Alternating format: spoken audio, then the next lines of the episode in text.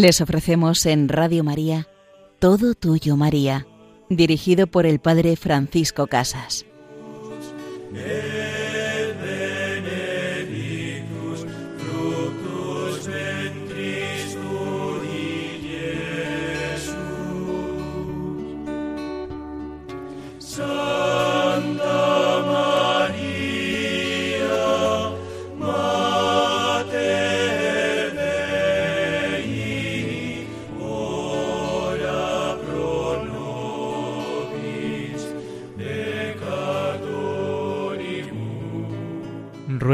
Nosotros, Santa Madre de Dios, escucha siempre nuestras oraciones, ayúdanos para que podamos alegrarnos y esperar contigo la venida de tu Hijo.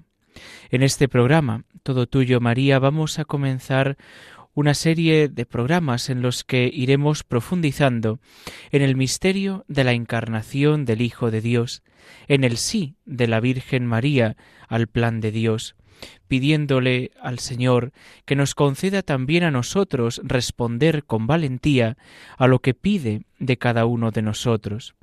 Y entramos en ese pasaje con el que se va abriendo el Evangelio de San Lucas y llegamos al momento de la Anunciación. Anunciación, así conocido, nos habla de alguien que presenta una realidad a otra persona y esa no tiene como mucho poder de decisión. Se le ha anunciado lo que va a ocurrir y así se desarrolla. Sin embargo, también hay algunos autores, y a mí me gusta también llamarlo así, diríamos es el pasaje de la encarnación, de la vocación de María.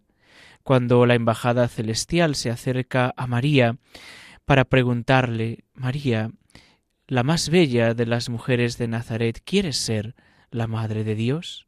María, llena de gracia, ¿quieres colaborar con el plan de Dios?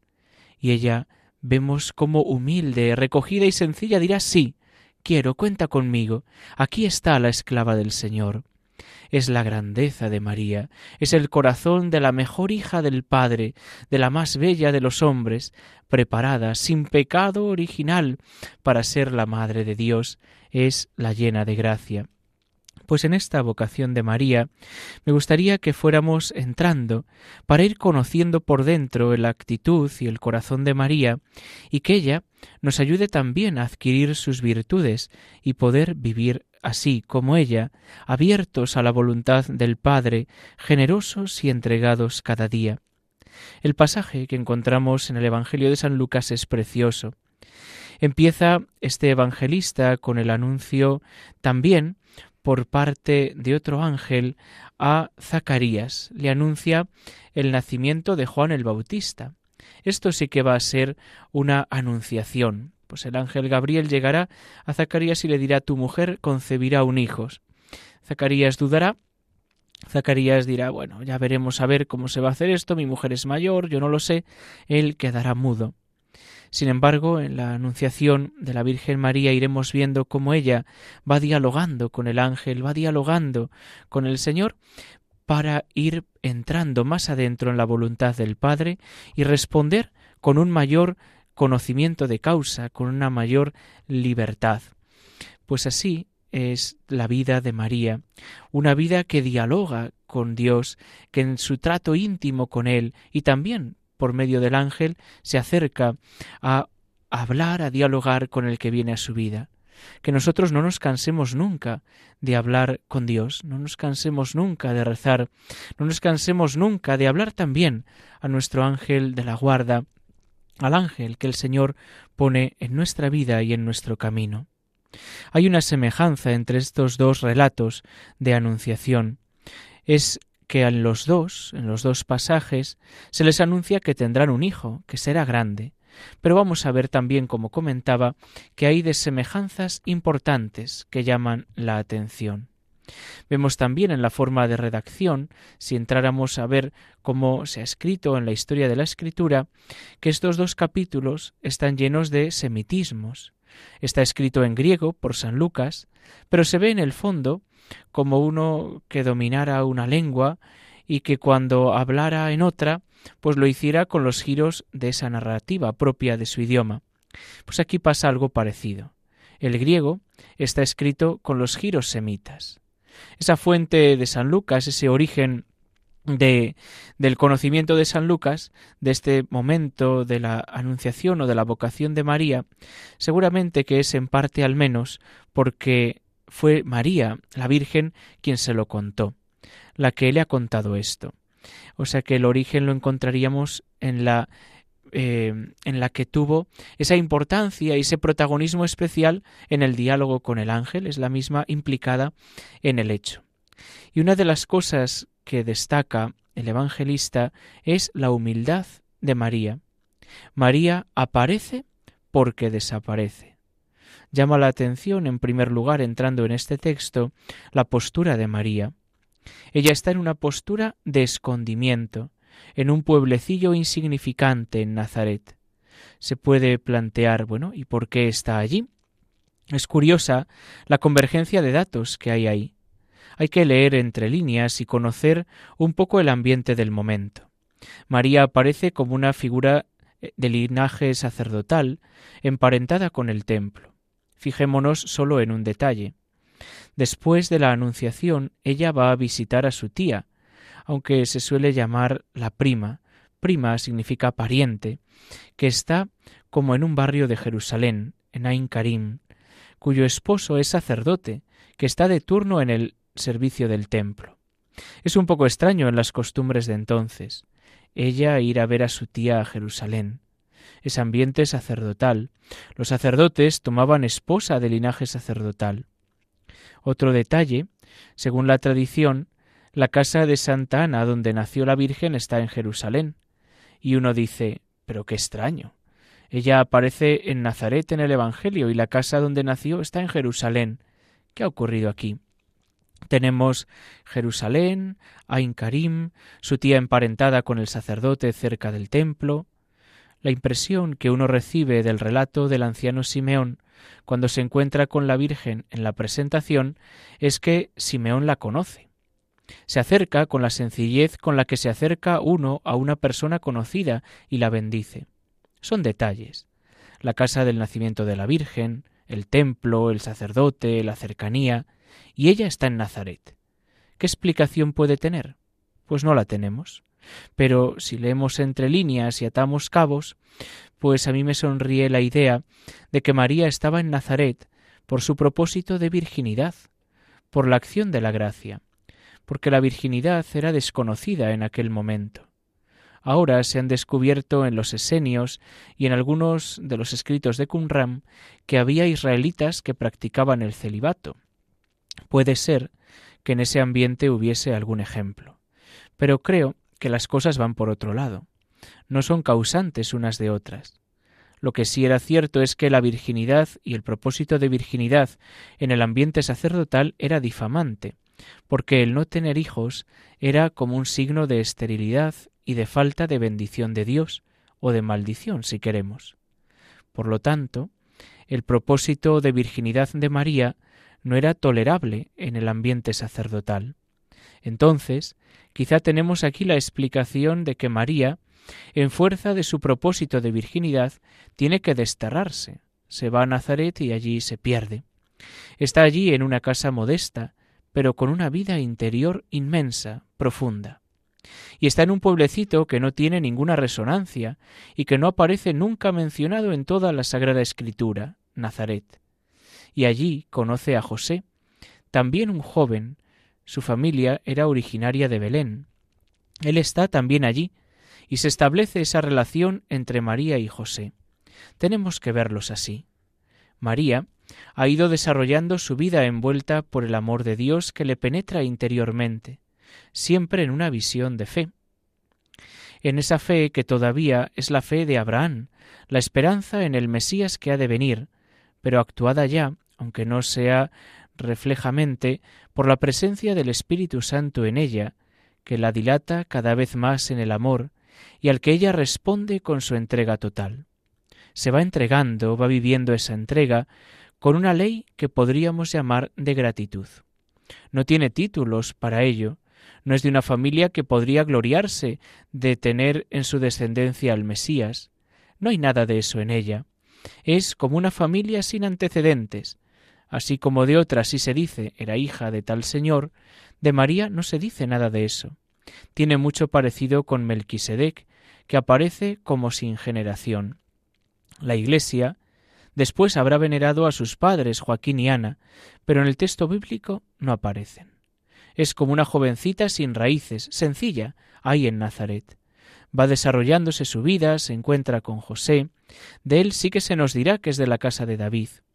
Entonces María, que no podía ser comprendida en el ambiente sacerdotal del templo, empieza a relacionarse con José. Si, el, si el Evangelio nos dice que estaba desposada con él, probablemente ya casada y no nos dice más, es claro que tuvieron que mm, tratarse los dos, que María encontró en José comprensión y que él la entendió. Y es claro que conversaron de las cosas de Dios, de los deseos, de las ilusiones interiores, y María se sintió comprendida por aquel joven de poca cultura, de poca preparación humana, pero leal, fiel y justo. Ella fue modelando su corazón en aquella conversación, dándole ese temple de justicia, hasta que convinieron en una convivencia virginal. José con la misión de ayudar a la Virgen en la realización de sus ideales, de encubrir su virginidad, de ser de esta manera su compañero en su itinerario de respuesta al amor de Dios. Eso es lo que ahí se iba madurando, en una ley de escondimiento, podríamos llamar, que caracteriza todo este primer pasaje. Una ley de gratuidad, es don de Dios, una ley de interioridad, en medio de un ambiente exteriormente común, una riqueza de interioridad y de universalidad que va a aparecer enseguida. No es en el templo, es un pueblecito de Galilea, de la Galilea de los gentiles, y allí se va a realizar todo esto. Pues bien, María está ahí. Y vamos a quedarnos aquí en esta primera parte del programa con María en Nazaret, y hemos visto por qué ha llegado, y vemos cómo ha ido preparando el corazón de José. Pues vamos a pedirle que también ella prepare nuestro corazón como el de José. En la segunda parte del programa entraremos en el inicio de la devoción mariana en la historia de la Iglesia y en los santos padres.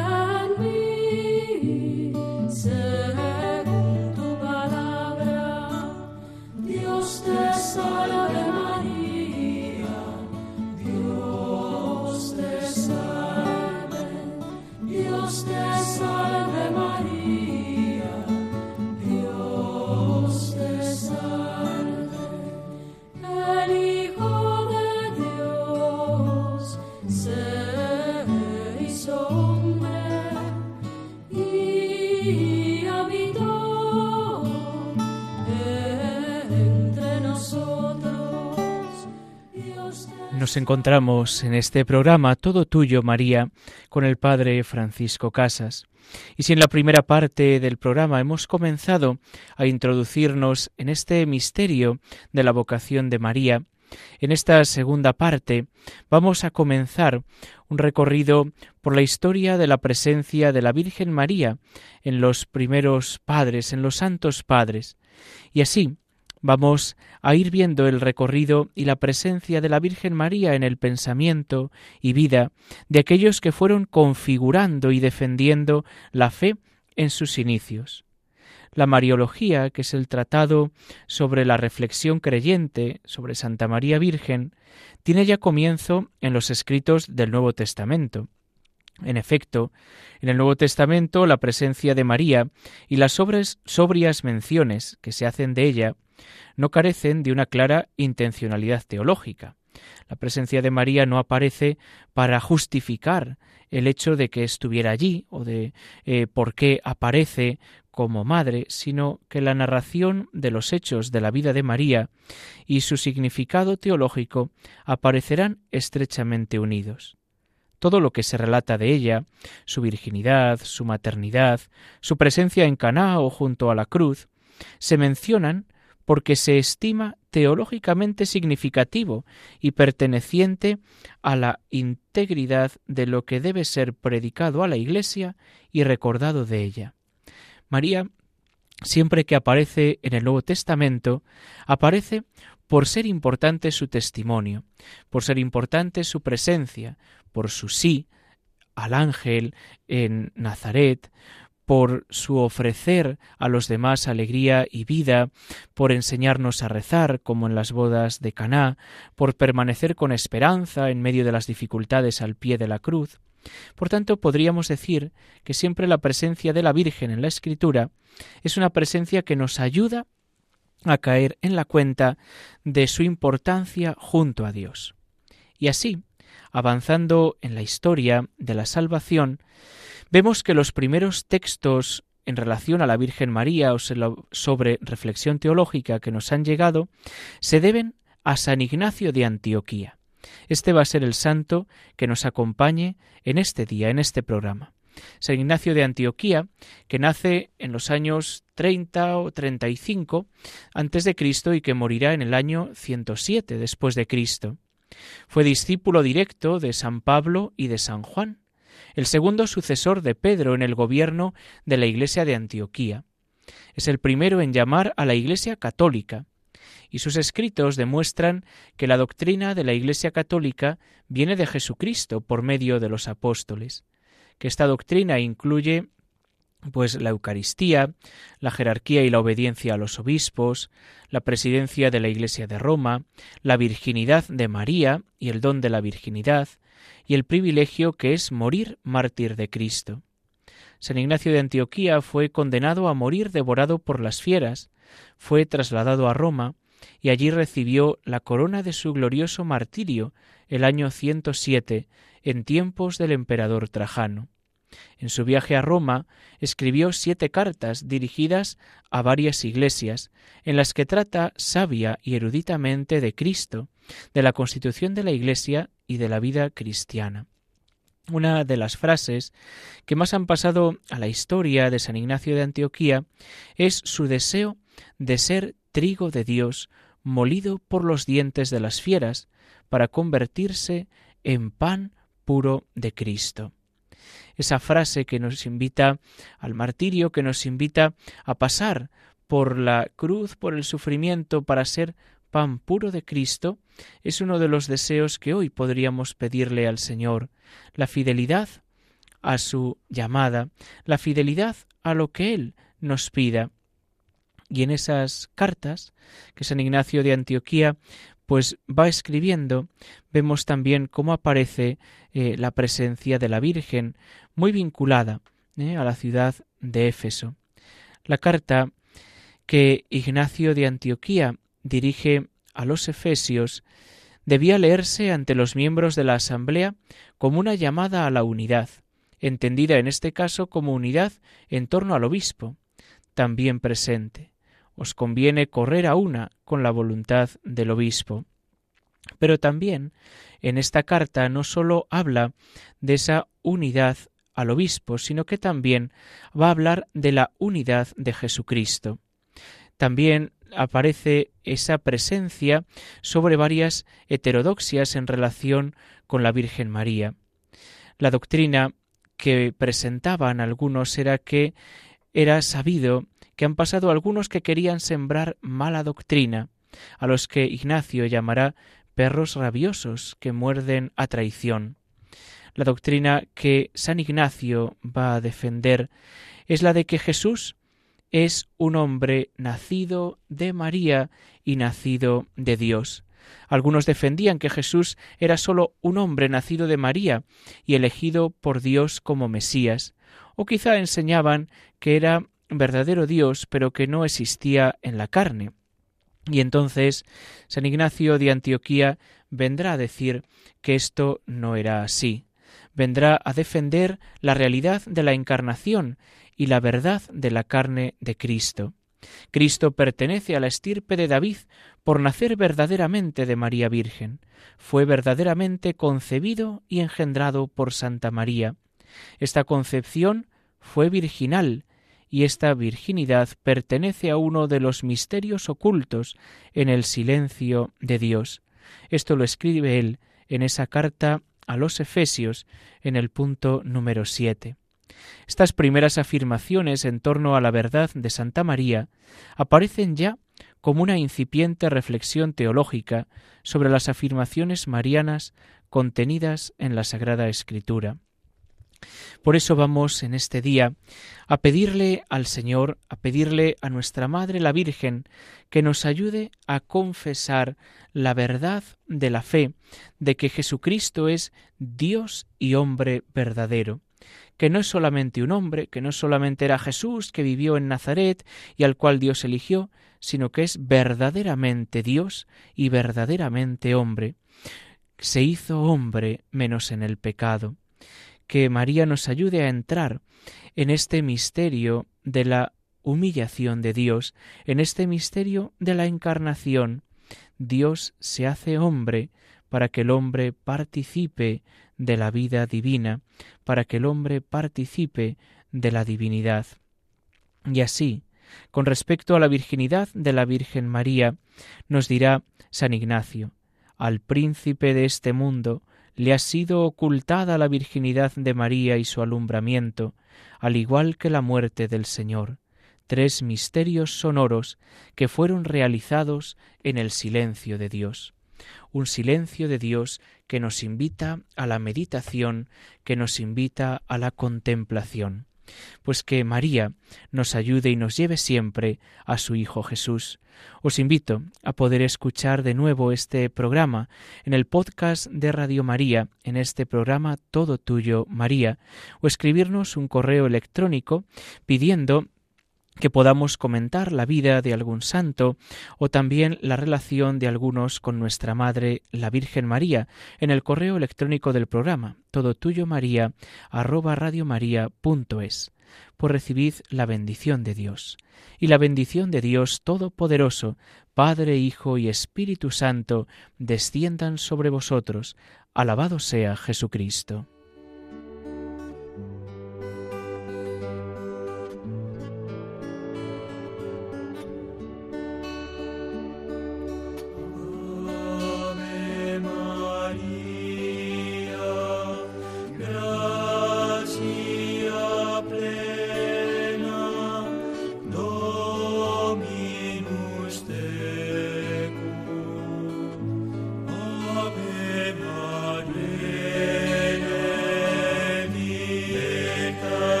Han escuchado Todo Tuyo María con el Padre Francisco Casas.